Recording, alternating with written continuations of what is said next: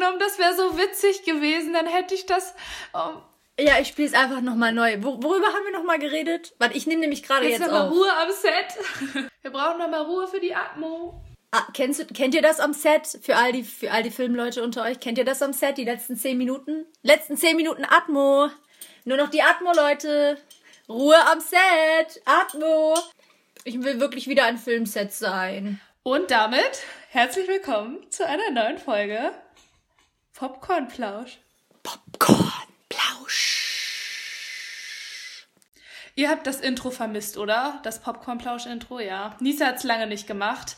Und deshalb sage ich auch wieder, ich bin Katie. Ich bin Nisa. Ja, wir haben, wir haben uns die letzten Male nicht mehr vorgestellt und ich dachte, Ja. vielleicht bringe ich das einfach zurück. Ja, Vielleicht für die Leute, die uns nicht kennen. Ja. genau. Weil ich meine, for real.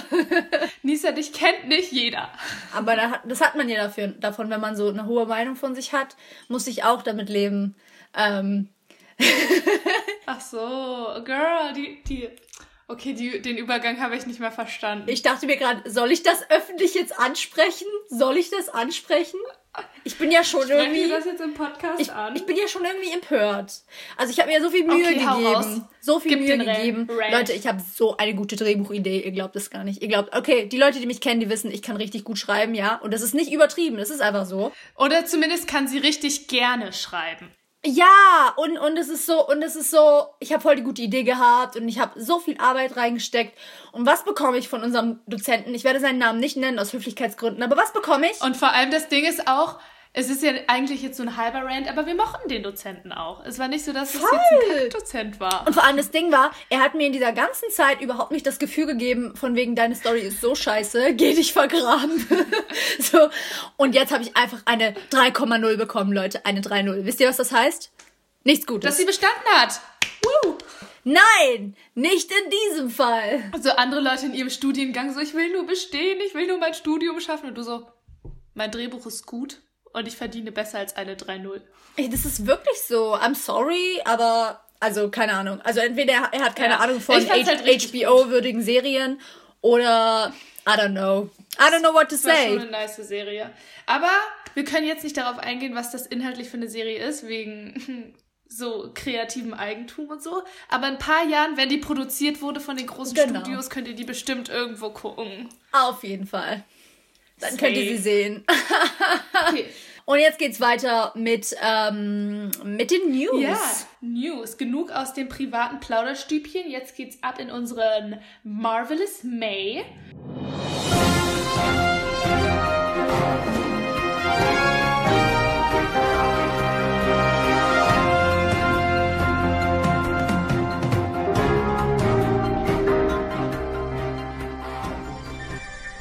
Und wie schon beim letzten Mal ab angekündigt, habe ich die News vom letzten Mal aufgeschoben für dieses Mal, weil wir heute über Spider-Man reden und unsere News drehen sich auch voll und ganz um das Spider-Man-Universum. Ähm, heute ist leider schon ein bisschen mehr Zeit vergangen. Der Mai ist ja jetzt schon ein bisschen weiter fortgeschritten. Aber am 2. Mai, vor genau sechs Jahren, kam der zweite Teil zu The Amazing Spider-Man 2. Also du meinst der Spider-Man mit Andrew Garfield, ne? Genau, und das war der Spider-Man mit Andrew Garfield und der letzte Spider-Man vor Tom Holland, mehr oder weniger, bevor die angefangen haben mit Marvel zu diskutieren, den Sony gemacht hat.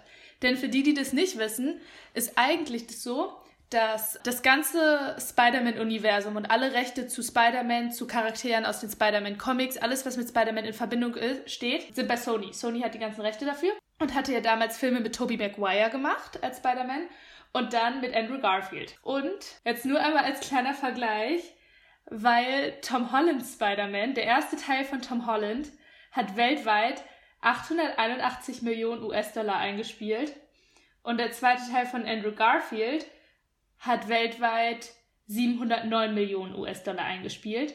Aber das Besondere daran ist einfach, dass Toms Film viel mehr Geld eingespielt hat, obwohl es der erste war, und die ein Budget hatten von 175 Millionen und Andrew Garfield hatte einfach, der Film hatte ein Budget von 255 Millionen. So ein viel höheres Budget und hat einfach weniger eingespielt. Viel höheres Budget und der zweite Film von einem schon bestehenden Spider-Man sozusagen.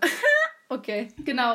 Und eigentlich wollten sie nämlich mit diesem Andrew Garfield-Film so ein neues Spider-Man-Universum aufbauen. Und das hat dann aber nicht mehr funktioniert, weil sie gesehen haben, okay, der Film hat nicht genug eingespielt. Und dann mussten sie das alles postponen und haben das erstmal aufgeschoben. Und jetzt, wo der von Tom Holland ja so mega gut ist und alle Tom Holland als neuen Spider-Man lieben, haben sich Sony und Marvel zusammengesetzt, beziehungsweise Sony und Disney und neue Verträge ausgehandelt. Wir, ihr hattet das ja bestimmt mitbekommen im Sommer, dass man zwischenzeitlich erst Angst hatte, es gibt keinen dritten Spider-Man mit Tom Holland, weil die da in Verhandlungen waren. Aber das hat sich jetzt alles geklärt. Und jetzt kam letzte Woche die News, dass Sony jetzt offiziell sein eigenes Spider-Man-Universum in die Wege leitet. Und dieses Spider-Man-Universum kriegt jetzt einen offiziellen Namen. Und der offizielle Name ist The Sony Pictures Universe of Marvel Characters. Oh mein Gott. First of all, das ist einfach The Sony Pictures Universe of Mar Marvel Characters. Keiner kann sich das merken, es ist viel zu lang. Selbst die Abkürzung ist einfach SPUMC. Also, SPUMC? Was soll das sein? SPUMC, guys. It's the SPUMC. vor allem jeder kennt schon Spider-Universe, Spidey. ja. G gibt ihm irgendeinen catchy Namen, den die Fans sowieso schon benutzen. Aber auf jeden Fall, weil sie das jetzt gemacht haben und sich mit Marvel geeinigt haben, wollen sie jetzt ihr eigenes Universum machen und das mit Marvel aber verknüpfen. Und da wird's problematisch. Für mich zumindest. Weil, ganz ehrlich, ich meine, ich habe die alten Spider-Man-Filme auch geguckt. Also die mit Tobey Maguire, wie gesagt, die werden auch geliebt und da habe ich nichts gegen zu sagen. Aber die mit Andrew Garfield fand ich nicht so gut. Und ich habe das Gefühl, wenn man sich so anguckt, was Sony öfter macht, sind da auch öfter mal Fehlgriffe dabei. Und wenn die jetzt so eine Welt haben, die sich mit Marvel vereint, dann bedeutet das, dass jetzige Charaktere, die wir schon kennen, in Zukunft in diesem Sony-Universum stattfinden werden. Also wir haben ja zum Beispiel darüber geredet, dass es diesen Morbius-Film gibt mit unserem Oh mein Gott, fang bitte nicht davon an. Jared Leto. Nein! Und dieser Morbius-Film ist nämlich ein Film aus diesem Sony Pictures Universe of Marvel Characters, spielt aber im gleichen Universum wie Tom Hollands Spider-Man. Ja, und hat eine Ästhetik von DC eigentlich, ne? Aber okay. Das Ding ist, es ist halt dadurch, dass es nicht das Marvel Universe ist und nicht das MCU ist, geben sie dem Ganzen eine neue Ästhetik, aber verknüpfen es trotzdem miteinander. Das heißt, wir haben keine richtige Einheit. Das heißt, so andere F Leute wie Vulture oder Scorpion oder so, die im Spider-Man schon in Spider-Man 1 vorgestellt wurden oder auch Mysterio, der in Spider-Man 2 vorgestellt wurde. Also die Tom Holland Spider-Man-Filme meine ich damit, in Homecoming und Far From Home. Die können jetzt in diesem Sony Pictures Universe of Marvel Characters immer wieder vorkommen, weil Sony damals schon vorhatte, sich diese Welt aufzubauen und einen neuen Sinister Six zu machen. Sinister Six sind die ganzen Antagonisten von Spider-Man, gegen die er immer kämpfen muss. Die wollten noch mehrere Spider-Man-Filme machen und halt ein richtiges Universum aufbauen. Und diesen Plan setzen sie jetzt mit Tom Holland um. Und das machen sie jetzt in Kooperation mit Marvel. Und da muss ich ganz ehrlich sagen, hoffen wir, dass es gut wird. Hoffen wir, dass die Spider-Man-Filme weiterhin gut bleiben. Und Hoffen wir, dass die Genialität von Marvel darauf abfährt und nicht die Schlechtheit von Sony. ja, wir, wir haben so ein bisschen unsere Probleme mit Sony, bin ich ganz ehrlich. So, nicht alles, was die machen, ist gut. Nee. Deshalb. sorry. Und noch ein kleiner Hinweis, der hat leider nichts mit Spider-Man zu tun, aber ich weiß nicht, habe ich das letzte Woche erzählt? Ich weiß es gar nicht, aber ich fand es trotzdem cool. Das mit den Russo-Brüdern? Was war mit den Russo-Brüdern mit der Watch Party? Nee, die Russo-Brüder, die haben ja auch den, den Spider-Man überhaupt erst ins Leben gebracht, den MCU Spider-Man mit Civil War. Und die arbeiten jetzt wieder mit Disney zusammen, aber nicht als Regisseure, sondern als Producer. Stimmt, das hattest du mir erzählt. Für was nochmal? Die sind die Produzenten für den neuen Her Hercules. Hercules. Stimmt. Also wer die Aber ist es nicht auch so, dass einer von denen nicht jetzt auch. Wer macht denn jetzt von denen? Kevin Feige, der wird jetzt eine neue Star Wars-Sage auch aufmachen. Taika Wait- Waititi ist auch bei Star Wars mit in irgendwie Ja, der ist auch mit involviert. dabei. Ja. Sehr geil. Mhm. Ja. Digga, die übernehmen all diese ganzen großen Story Worlds. Ich sag's dir. Das wird noch richtig heftig. Ja. Aber cool. Naja, es sind ja auch fähige Menschen, weißt du? Es ist ja nicht so wie zum Beispiel der CEO von Sony oder so. Witzigerweise ist aber der CEO von Sony vorher der CEO von einer anderen, also das, nur wenn du CEO bei Sony bist, bist du das nicht dein Leben lang. Die switchen voll oft. switchen voll Also wenn jemand CEO bei Universal war, bleibt er nicht sein Leben lang da, sondern wechselt dann vielleicht irgendwann. Und deshalb weiß ich nicht, ob das einfach an ihm liegt oder am Sony und er da auch gar nicht alles. I don't know. Ja, auf jeden Fall, Bob Iger hat ja auch ist ja zurückgetreten von Disney als CEO. Bob Iger. Der ja damals dafür gesorgt hat, dass, äh, dass Tom Holland noch mit drin bleibt. Der ist aber, der hat seine, ja, ja, der hat seine Kündigung Ende Februar eingereicht. Stimmt, ich habe auch News. Wow, ich habe zum ersten Mal auch News. Nisa hat News. Ähm, genau, der hat seine Kündigung eingereicht, aber dann kam ja das mit der Corona-Krise und dann hat er gesagt, dass er dem neuen CEO quasi noch so beihilft und so, um diese Zeit zu überbrücken. Krass. Yes, yes. Aber ich glaube, soweit Ja. war's das mit den. News zum Marvelous May.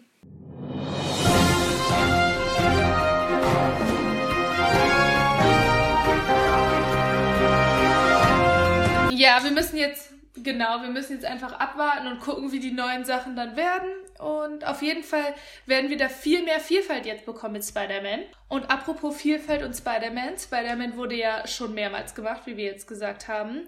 Aber heute geht es um Tom Holland als Spider-Man in allen verschiedenen Filmen. Der hat auch schon richtig viele gemacht, ne? Wie oft hat er jetzt schon Spider-Man gespielt? In Civil War? Fünfmal. In Homecoming? Ja, ich habe zusammengezählt. Er hat, in, er hat in Civil War, in Homecoming, äh, warte. Er hat in Civil War, Homecoming, Infinity War, Endgame und dann Far From Home. Also ab 2016, ab 2016 eigentlich äh, jedes Jahr sozusagen. Und äh, Endgame und Far From Home kamen ja beides 2019 raus. Welches ist dein, äh, deine Lieblings-Spider-Man-Appearance in, in den Filmen? Also welches ist dein Lieblings... Oh, Ich kann nicht Spider-Man-Film sagen, weil manche sind ja. Avengers-Filme. Ja, aber ich weiß, was du meinst. Also wo welches Auftritt, also in welchem welches Filmauftreten mir am meisten gefallen hat. Ja, genau. Ähm, ich muss sagen, wahrscheinlich Infinity. Same. Ich habe mir das gleiche gedacht. Es fand ich ich fand es in Infinity War am coolsten. Weil er hat dann einfach diesen, ähm, diesen neuen Anzug bekommen zum ersten Mal. Und er war dann auch im All und mit Tony zusammen und es war so super dramatisch. Und er hatte richtig viele gute Momente. Er hatte so Momente mit diesen ganzen Pop-Culture. Und ich unterhalte euch jetzt alleine, weil Nisa jetzt mit ihren Geschwistern reden muss. Und eigentlich seid ihr sowieso nur hier, um mich zu hören. Deshalb ist das okay. Ich mache das jetzt alleine weiter. Okay, ich bin wieder da. Ja, ich habe unsere Fans alleine unterhalten. Wir brauchen dich nicht mehr in diesem Podcast. Ich wuppe das alleine. Oh nein! Spaß. Aber Was hast du denn gesagt? ich ähm, wollte nochmal darauf eingehen, warum ich auch Tom Holland ähm, in Infinity War mit am coolsten fand oder beziehungsweise die Spider-Man-Version voll gerne mochte. Weil er da auch so coole, so viel, voll viele coole Momente hatte, die mit meine Lieblingsszenen sind. Mit diesen ganzen Pop-Culture-References. Ja, Mann. die er in dem Film hatte und dann die Stelle, wo er sich natürlich aufgelöst hat und so. Und das heißt, viele der richtig guten Momente in dem Film sind Spider-Man-Momente. Ja. Ja, voll. Und ich finde, ich finde auch, ich bin erst heute auf dieses Video gestoßen. Es gab nämlich so einen Typen, der hat, glaube ich, auch auf dieses Video nur so 1000 Aufrufe oder so. Aber das Video trägt den Namen ähm, Why the Russo Brothers Spider-Man is different than the John Watts Spider-Man. Und John Watts ist ja der Regisseur für die normalen Spider-Man-Filmen. Und es ist echt so. Vielleicht sagen wir es einmal kurz vorneweg, weil wie gesagt, Spider-Man war in vielen Filmen. Und einmal in den ganzen Filmen, die die Russo-Brüder gemacht haben. Und von Spider-Man Homecoming und Spider-Man Far From Home war John Watts beide Male der Regisseur. Und Producer war natürlich immer Kevin Feige. Und Casting war immer von Sarah Haley Finn, so wie auch immer. Ja. Und das Einzige, was ich jetzt noch habe für das Skript, was man sagen kann, ist bei den beiden Spider-Man-Filmen Homecoming und Far From Home waren das immer mehrere. Und beim ersten Mal hat John Watts auch mitgeschrieben. Und es gab zwei, die beim ersten Mal mitgeschrieben haben. Das waren Chris McKenna und Eric Sommers. Und die beiden haben dann auch halt im ersten zwar nur mitgeschrieben, aber die beiden haben zusammen dann das Skript für den zweiten auch gemacht. Ja. Ja, ist irgendwie komisch, wenn so viele Leute irgendwie mitschreiben, ne? Ja, ne? So als Gruppe. Ja, aber das erstmal so als Hintergrundwissen und jetzt wisst ihr dann auch, wer John Watts ist. Ja, das war das, das ist lustig, weil dieses eine Video, was dann kam, das ist so ein richtiger Rant gewesen. Und ich musste, ich habe dir auch den Link geschickt, aber du hast es wahrscheinlich noch nicht angeguckt, ne? Ich habe das ja auch erst heute gefunden. Aber das ist so lustig, das ist richtig witzig, wie der dann einfach sagt so, um, could you please fix this? John Watts. Wie konnten sie nur John Watts engagieren dafür? Also ich habe auch das Gefühl, dann habe ich die Comics, äh, dann habe ich die Kommentare drunter gelesen und ich habe noch so andere Sachen angeguckt und ich habe echt das Gefühl, dass so die Spidey-Community oder vielleicht auch die Marvel-Community irgendwie das überhaupt nicht feiert, dass John Watts irgendwie diese, die Regie übernommen hat von den Okay, Filmen, krass. weil der davor irgendwie so richtig schlechte Filme gemacht hat. Der hat richtig viele Shortfilme gemacht und dann hat er zwei große gedreht und die sind beide richtig schlecht bewertet worden. Welcher hat der gemacht? Kennt man irgendwas von ihm, was er vorher gemacht hat? Nein, eben nicht. Also dieser eine heißt Cop Car und das ist mit Kevin Bacon zwar, aber von dem hat niemand irgendwas gehört. Der hat, glaube ich, 4,5 von 10 Punkten auf IMDb. Und dann, also, und dann halt so ganz viele so kleine Shorts und so Werbefilmchen und so. Und auf einmal kriegt er dann so Spider-Man. Da sieht man erstmal wieder Kontakte. Connections ist alles. Ja. Aber ich fand die, hab, hab jetzt nicht das Gefühl, dass die Regie so kacke bei dem Film war. Und vor allem auch in dem Behind the Scenes war eigentlich das ganze Team so voll zufrieden und meinte so, John Watts war voll der gute, Ja. voll die gute Wahl dafür, weil er auch noch so dieses Kindliche hat und gerade in Kombination mit Tom Holland, die harmonieren voll perfekt.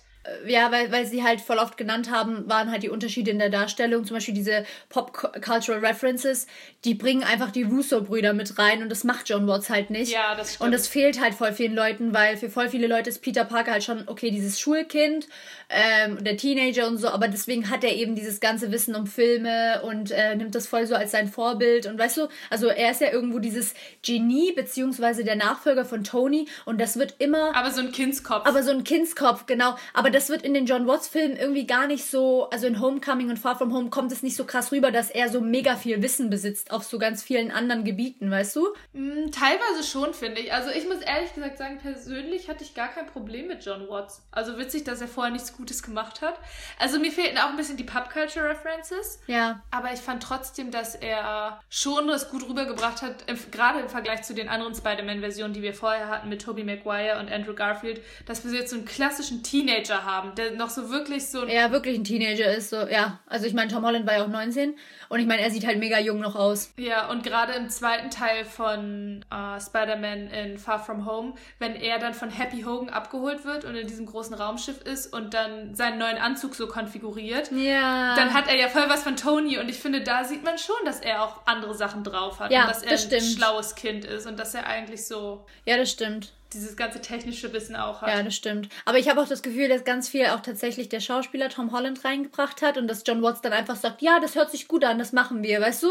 Also habe ich auch, also habe ich jetzt so von den Backstage-Sachen so ein bisschen mitbekommen oder halt von Behind the Scenes. Aber ich meine, wie auch immer, was äh, ganz viele andere auch gemeint hatten, in den Unterschieden von der Darstellung von Spider-Man in den Avengers-Filmen und gleichzeitig Spider-Man in den normalen Filmen, war das zum Beispiel dieser Spider-Sense. Der Peter Tingle. Genau, aber das hat, das hat, äh, das hat John Watts am Anfang überhaupt nicht eingebaut, weißt du? Das stimmt. Im ersten Teil haben wir da, ob- obwohl, stimmt, im ersten Teil. Zumindest wird es nicht richtig der Fokus drauf gesetzt. Es wird nicht genannt und richtige Spider-Man-Fans haben tatsächlich Szenen zusammengestellt bei Civil War schon, also dem ersten, wo er aufgetaucht ist, Ja. wo er einfach so einem Schild und anderen Sachen einfach so entgehen konnte, ohne das zu sehen, weil sein Sense das einfach, also weil, weil sein weil er das gesenst hat in dem Moment. Und bei Civil War sagt er es auch direkt. Bei Civil War sagt er ja direkt so, wenn Tony ihm so sagt, kannst du hierdurch überhaupt was sehen? Wenn er das erste Mal in seinem Zimmer ist und Peter so meint so, ja, nee, ich, meine Senses sind so on 11 Ja. und ich brauche das. Genau. Da sagt er das. Ja. Ich liebe es aber, wie sie das später in Spider-Man 2 den Peter Tinkle nennen.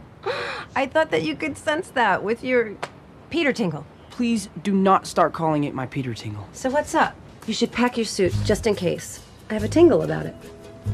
Please stop saying tingle, May. Es gibt schon sehr starke Unterschiede in dieser Version von Spider-Man im Vergleich zu den anderen Spider-Man-Reihen mit Tobey Maguire oder auch mit Andrew Garfield. Ich glaube, der größte ist, dass wirklich, äh, wie Peter Parker von der Spinne gebissen wird und wie er dann wirklich zum Spider-Man wird, das wird gar nicht hier genannt. Also hier geht man einfach davon aus, okay, er hat diese Kräfte jetzt seit sechs Monaten. Ähm, er redet einmal im ersten Teil davon. Und er war ja auch schon bei den Avengers mit dabei. Das ist halt wirklich das richtig Besondere. Es ist keine Origin Story. Ja, Weil normalerweise werden Helden immer eingeführt, indem sie ihre eigene Origin Story kriegen. Ja. Und Peter Parker, das war aber auch so schlau, weil wir kennen das Wir alles kennen schon. alles wir haben die schon. Tobey Maguire Filme, wir haben die Andrew Ja. Garfield Filme. Jeder, der sich dafür interessiert, weiß es und die anderen können von mir aus die Filme gucken und dann wissen sie es auch. Und man braucht das nicht immer und immer wieder sehen. Ja, weil dadurch, dass Spider-Man wirklich die beliebteste Figur ist von, von den ganzen Marvel-Comics, ist das halt, das war eine super schlaue Entscheidung. Das hätten die bei Iron Man und so aber auch gar nicht machen können, weil dann werden alle so, hä, wer ist das jetzt auf einmal? Genau, Also- weil es davon noch nicht so viele Filme gab, aber von Ja. Spider-Man gab es ja schon so viele. Und auch wie Onkel Ben von ihm gestorben ist, das wird auch nicht weiter erwähnt. Ich fand es auch cool, dass sie, eine neue, dass sie eine neue Wahl von der Tante getroffen haben, dass sie gesagt haben, Mhm. normalerweise ist eine Tante ja, und da muss ich denen zustimmen, normalerweise ist eine Tante so eine jüngere, coolere, die mehr erlaubt als jetzt die Eltern und nicht so eine richtig alte Oma, wie man das halt irgendwie vorher Ja, immer sonst gesehen sah hat. es immer ein bisschen aus wie seine Oma. Ja, genau. Und jetzt ist es so wirklich so, so T Tante May so als quasi beste Freundin slash Erwachsene, ja. Als coole Tante Genau. halt, ja. Ich finde sowieso die, die Version von Tante May mag ich voll gerne. Und Ja. was an diesem Spider-Man halt auch mega besonders ist, ist, dass Stan Lee selber gesagt hat, ich zitiere ihn jetzt, Tom is just the way I had pictured Spider-Man being when I created Spider-Man. wow. Und das ist halt so das Ding. Für Stan Lee ist die Tom Holland Spider-Man-Version genau der Spider-Man, wie er sich den vorgestellt hat, wenn er die Comics gemacht hat. Das heißt, Mhm. das ist so den Nagel auf den Kopf getroffen, diese Version. Und ich meine, jeder, der jetzt nochmal versucht, einen neuen Spider-Man zu machen, wird das halt Mhm. nicht mehr schaffen. Weil wenn du halt von Stan Lee selber bekommst, das ist das, was ich mir vorgestellt habe, ja. Besser kann es dann nicht mehr gehen, ne? Ich glaube, die werden den auch weiter ausschöpfen, weil die anderen Spider-Man-Filme waren höchstens drei Filme, beziehungsweise die anderen Figuren auch von dem Marvel-Universum. Auf der anderen Seite waren auch immer so, dass jeder Charakter so drei Filme für sich bekommen hat. Aber ich glaube tatsächlich, dass jetzt kommt ja der, der dritte, nächstes Jahr soll er ja tatsächlich rauskommen von äh, Spider-Man in der Marvel-Version. Und ich glaube, dass dann entweder Sony noch mal eine ganze Reihe mit Tom Holland machen wird oder dass die dann doch noch irgendwie mit Marvel irgendwie sich vereinigen und dann noch weitermachen. Aber ich glaube nicht, dass es das Ende sein wird für, für, für Tom Holland als Spider-Man. Ja, aber wenn Tom Holland es mitmacht, weil ich kann mir voll vorstellen, er hat es jetzt schon so Ich denke schon. Gespielt, Ich dass denke irgendwann schon. so sagt, so, ey, ich will eine Herausforderung, ich kann nicht mein Leben lang nur Spider-Man spielen, ich will irgendwann... Ich denke, solange er noch so dieses Jugendliche hat, würde er das machen, weil er ist noch voll auf diesem, ich liebe die ganze Welt, ich liebe Marvel, ich liebe, weißt du, wie ich meine? Und ich glaube, Okay, lass uns Tom Holland einfach mal fragen. ja genau, lass uns ihn einfach mal fragen. Wir werden ihm Wir, wir nämlich schalten ihn jetzt auflauern. mit ein. Ja, genau. Live, live aus London.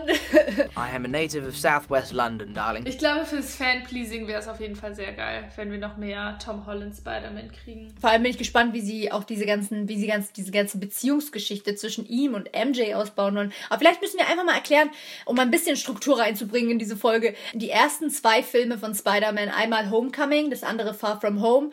Der dritte wird wahrscheinlich auch irgendwas mit Home heißen. Genau, das ist so deren Gag, dass immer was mit Home genau. drin ist. Und ich habe schon voll viele Theorien auf YouTube auch gesehen, wie der Titel heißen könnte. Oh. Weil am Ende von Spider-Man 2 wurde er ja exposed, dass Peter Parker Spider-Man ist. Und seine geheime Identität ist jetzt nicht mehr geheim. Und dass das vielleicht ein Home War oder irgendwie sowas ist, weil er jetzt dann diesen Krieg zu Hause sozusagen anfängt. Keine Ahnung, gibt es ganz, ganz viele Ideen dazu. Ja, vielleicht sollte man einfach mal äh, hier ein paar kleinere Facts rausbringen, dass die Leute nicht komplett verwirrt sind. Ähm, Tom Holland, haben wir jetzt schon ziemlich oft erwähnt, spielt Peter Parker slash Spider-Man. Im ersten Teil ist sein größter Feind Vulture, äh, der mit einem echten bürgerlichen Namen Adrian Toomes heißt und von Michael Keaton gespielt wird. Ja, von Michael Keaton einfach. Das liebe ich, wie Marvel in den Filmen immer wieder so richtig große Schauspieler mit drin hat, ohne Ja. dass die zwingend die Hauptrolle haben müssen. Total. Vor allem, ich finde, im ersten und im zweiten Teil ist der Feind von Peter immer von so richtig großen Schauspielern gespielt. Weil im ersten ist es Michael Keaton und im zweiten ist es einfach Jake Gyllenhaal. Und was ich auch voll gut finde, ist, äh, Michael Keaton hat ja Batman gespielt und er hat Birdman gespielt. Und beide erinnern voll an Vulture irgendwie von der, von der Beschaffenheit her so. Und auch von, vom Zynismus. Die sind auch so Ja. düster und ja. Ja, hat richtig gut gepasst. Happy ist wieder mit dabei, John Favreau. Ähm, Im ersten Teil ist tatsächlich noch Tony Stark mit dabei als äh, Peters Mentor. Rip. Ich glaube, wer den gespielt hat, muss ich nicht nennen. Robert Downey Jr. Ganz kurz ist Pepper Potts auch mit dabei, ganz am Ende, auch wenn Gwyneth Paltrow sich nicht daran erinnert, dass sie in Spider-Man mitgespielt hat. We weren't in Spider-Man. Yes, we, yes, we were. Homecoming. You were in Spider Man. No, Yeah. I was in Avengers. No, you Avengers. were in Spider Man also. It's What? become. Remember Spider-Man at the end, and and the and and Tom Holland's there, and you're going to walk out and do a press conference. And I give you the Oh, ring. yes. That was Spider Man. That was Spider Man?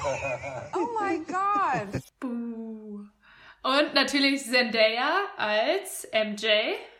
Als, als Michelle, aber nicht als Mary Jane, weil das hat ziemlich viele Leute verwirrt. Ja. Und das ist voll geil. Da haben die immer so Twists gemacht, weil am Anfang denkt man die ganze Zeit, im ersten Teil steht Peter eigentlich auf so ein anderes Mädchen. Auf Liz. Ja, und dann kommt erst ganz am Ende raus so, was? Das ist eigentlich MJ? So die MJ? Ja. Witzig. Er steht auf Liz und Liz ist, äh, glaube ich, äh, Senior und er ist noch Sophomore, also er ist in der 10. Klasse, sie ist in der 12. Klasse und sie leitet das Debattierteam der Schule und sie ist diese kluge, hübsche, beliebte, weise Oberschülerin mehr oder weniger. Und Genau. Und Peter ist auch in diesem Zehnkampf-Team, ja. Und dann fahren die auch zusammen auf so einen Zehnkampf-Wettkampf. Und darin sieht man auch schon, okay, er ist schon so ein bisschen das nerdy, schlaue Kind. Und man lernt eigentlich die ganzen Leute kennen, Ja. mit denen er täglich zu tun hat, die halt alle mit in diesem Schulteam sind. Ja, und ich glaube, das war auch super wichtig, diesen Fokus darauf zu setzen, auch mit dem Titel Homecoming, was ja eigentlich ähm, so ein Abschlussball bedeutet, auf, also im amerikanischen Zusammenhang. Und das ist einfach so, diesen ganzen, diesen ganzen Schulhintergrund von ihm nochmal so aufzudecken, dass man sagt, ja, er ist ein Teenager, er ist eigentlich die ganze Zeit in der Schule. Genau. Er ist eben nicht wie einer von diesen älteren Iron Man und äh, Captain America und, und, und, und äh, Thor. Thor. Ja, Thor ist sowieso was ganz anderes. Ja. Aber ähm, ja, das fand ich Genau. voll gut, dass sie das dann nochmal so, dass sie diesen Zusammenhang mit der ganzen Klasse auch mit reingebracht haben. Und die hatten relativ viele Plot-Twists. Also dadurch hatten wir halt, wie gesagt, den Plot-Twist mit MJ. Ja. Und am Ende kam auch der Twist, dass Liz die Tochter von Vulture ist und Yes. gar nicht weiß, dass ihr Vater Peters Antagonist Boah. ist. Und dadurch gibt es auch ein paar richtig nice Szenen. Ja. Wenn nämlich dann Vulture, der Vater von Liz, die beiden zum Homecoming-Prom fährt ja, ja. und dann herausfindet, dass Peter Parker Spider-Man ist und ihn dann so zurückhält. Does she know? Know what? So she does it. Good. Close to the vest. I admire that. I've got a few secrets of my own. Of all the reasons I didn't want my daughter to date. Peter, nothing is more important than family. You saved my daughter's life, and I could never forget something like that, so I'm going to give you one chance. Are you ready? You walk through those doors, you forget any of this happened, and don't you ever, ever interfere with my business again. Because if you do, I'll kill you and everybody you love. I'll kill you dead. That's what I'll do to protect my family, Pete. You understand? Hey, I just saved your life. Now, what do you say? Thank you. You're welcome. Now, you go on in there, you show my daughter a good time, okay? Just not too good. Ich glaube, was diese, was den Film hier antreibt, also beziehungsweise was hier Peters äh, Motivation ist, ist dieses ich will ein Avenger sein, ich will ein ernster Superheld sein, ich bin bereit dafür, Tony Ich muss mir endlich eine Kind. Chance geben. Ich bin kein Kind, genau. Das will er unbedingt beweisen in diesem Teil. Weißt du, was ich dabei voll witzig finde? Im ersten Teil geht es die ganze Zeit darum, ich bin kein Kind, ich kann ein Superheld sein. Ja. Dann hat er in Infinity War und Endgame gelernt, was es heißt, ein Superheld zu sein, verliert Tony Stark Ja. und im zweiten Spider-Man ist es dann, ich will die Verantwortung nicht, ich will doch nur mit meinen Freunden auf Klassenfahrt gehen. Er gibt dann, Tony Stark gibt ihm da so eine Brille Edith, ja. und er gibt die weiter an Mysterio, an Jack Gyllenhaal und sagt so, du bist viel besser, du kannst der Superheld sein. Ja, weil er weiß, was es wirklich jetzt heißt, so, ne? Das ist richtig lustig, weil ich habe mir auch so aufgeschrieben, Motivation und dann Doppelpunkt, ähm, welche Sätze er ständig sagt, so, ne? Und es ist richtig, da habe ich auch so gemerkt, krass, wie schnell sich das umgewandelt hat, jetzt wo er im Weltraum war und fünf Jahre weg und dann wieder da Ja. und Aber das mag ich bei den Spider-Man richtig, bei den Spider-Man-Filmen richtig gerne, wie gut die auch wieder in das ganze Universum passen, weil der erste Teil knüpft ja an an den Kampf von Avengers 1 in New York, weil Vulture ist dadurch entstanden. Vulture entsteht dadurch, dass er anfängt, die ganzen Teile, ähm, Stimmt! die bei diesen Kämpfen, wenn die Avengers mit Leuten aus dem All kämpfen, Ja. haben die Space Tag und ganz neue Waffen. Und er ist einer von den Leuten, die zuständig sind für die Aufräumarbeiten.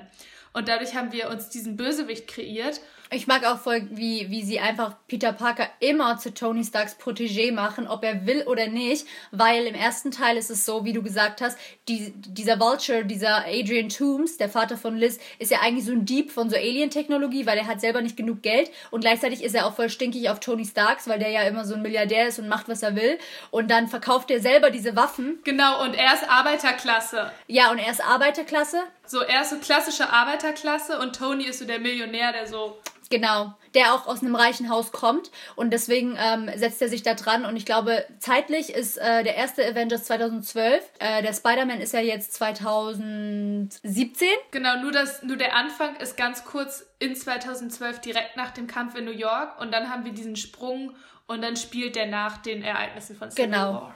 Und in der Zeit hat halt äh, Vulture, aka Adrian Toomes, hat sich so einen großen Reichtum verschafft, indem er halt diese Space Tech verkauft als Waffen, was ja das frühere Geschäft von Tony war.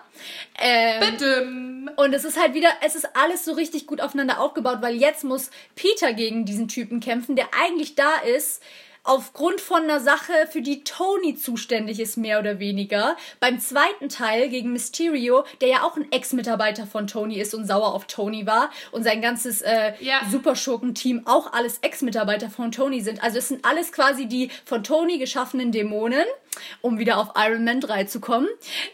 Und gegen die muss jetzt sein Protégé, weißt du, so, aber er, er lebt jetzt nicht mehr. Ja, weil Peter übernimmt jetzt Tonys Legacy und damit auch Tonys Antagonisten. Genau, das ist so wie wenn man, wie wenn man ein Haus erbt, aber man erbt, erbt auch die Schulden, so.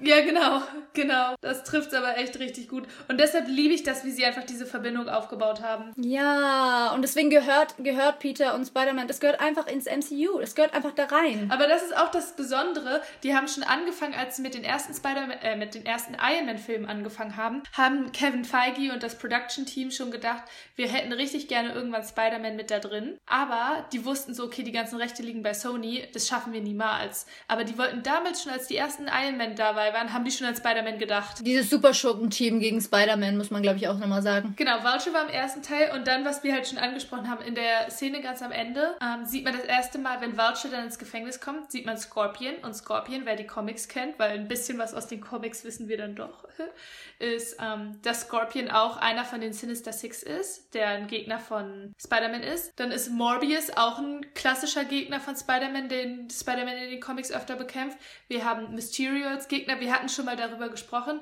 dass wir das Gefühl haben, Flash hat Potenzial, ein Antagonist zu werden. Flash ist nämlich ein Mitschüler von Peter Parker, der auch in diesem Zehnkampf-Team ist. Und der ist schon so präsent, auch im ersten und im zweiten Teil. Und ist immer so, ey Peter, du bist kacke, aber ich liebe Spider-Man. Und das könnte halt voll diese Rolle von diesem Oscorp. Von dem Oscorp-Typen übernehmen, vor allem, weil der kommt ja auch aus so einem reichen Haus und seine Eltern interessieren sich gar nicht für ihn. Genau. Und deshalb haben wir schon voll viele Antagonisten vorgestellt bekommen oder beziehungsweise potenzielle Antagonisten, die dann später in einem Sinister Six-Film Ja.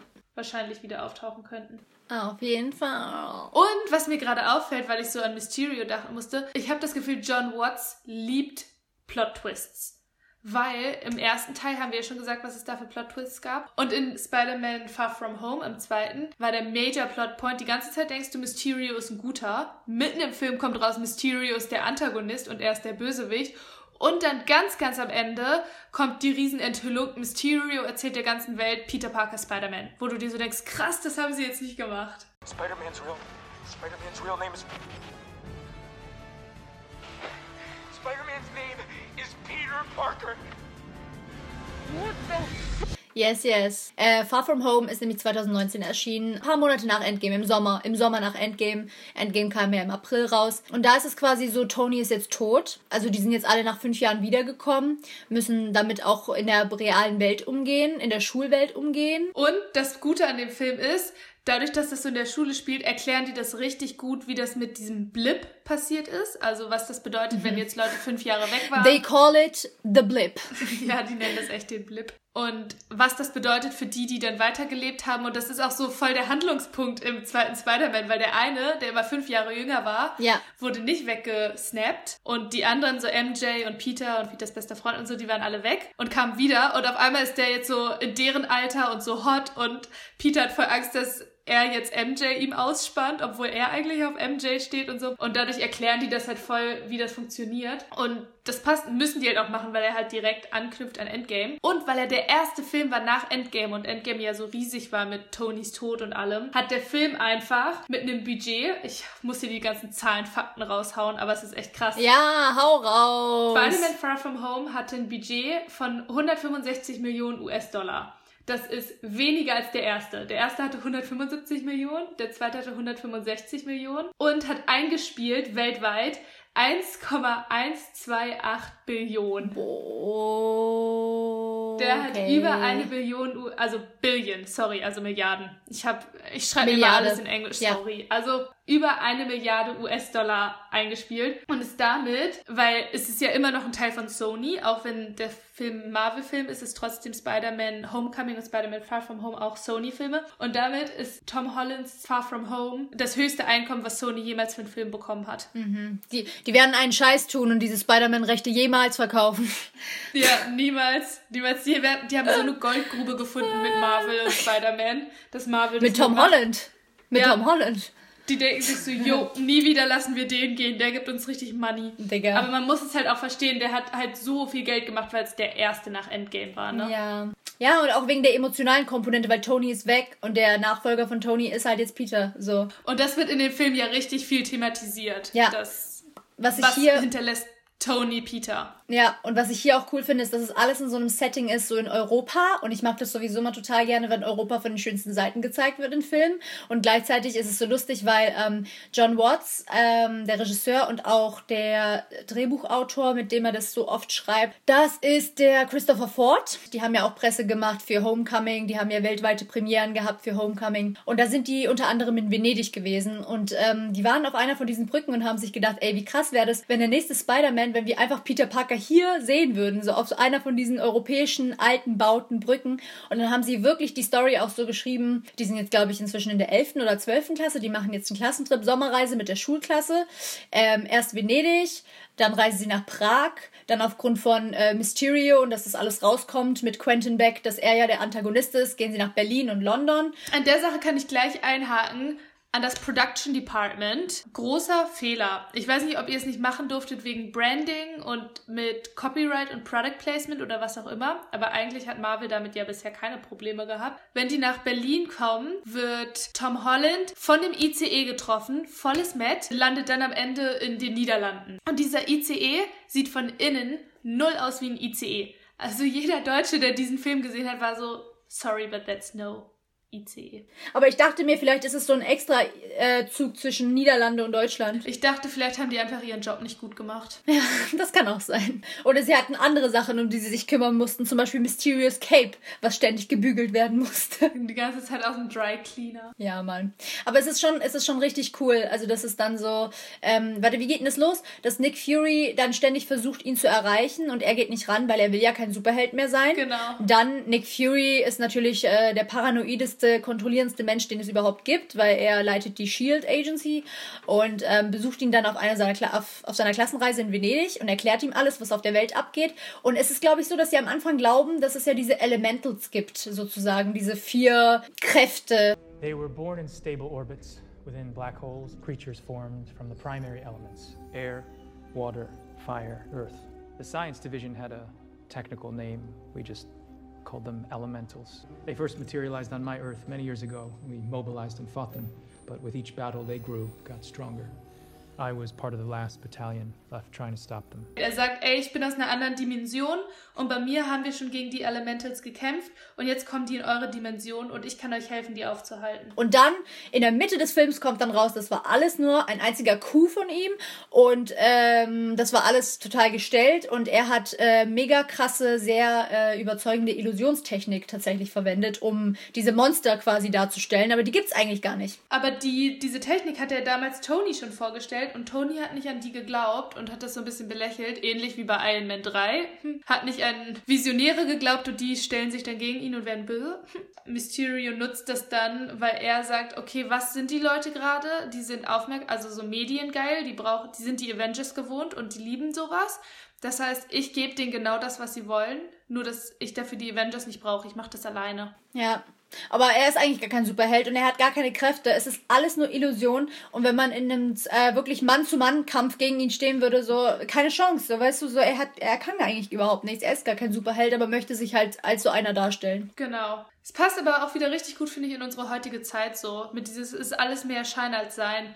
Und jeder denkt, er ist so ein toller Hecht, aber eigentlich macht er es nur mit Special Effects. Voll. Und es ist auch so krass, weil am Ende, bevor Mysterio ja dann abtritt, bei dem Endkampf zwischen ihm und Peter, wo er natürlich durch seinen Peter-Sense den Kampf gewinnt, den Peter Tingle. Den Peter Tinkel. Please stop saying tingle. Der Peter Tinkel. Auf Deutsch heißt es die Peter-Regung. Ja, aber komm, die Peter-Regung ist richtig schlecht.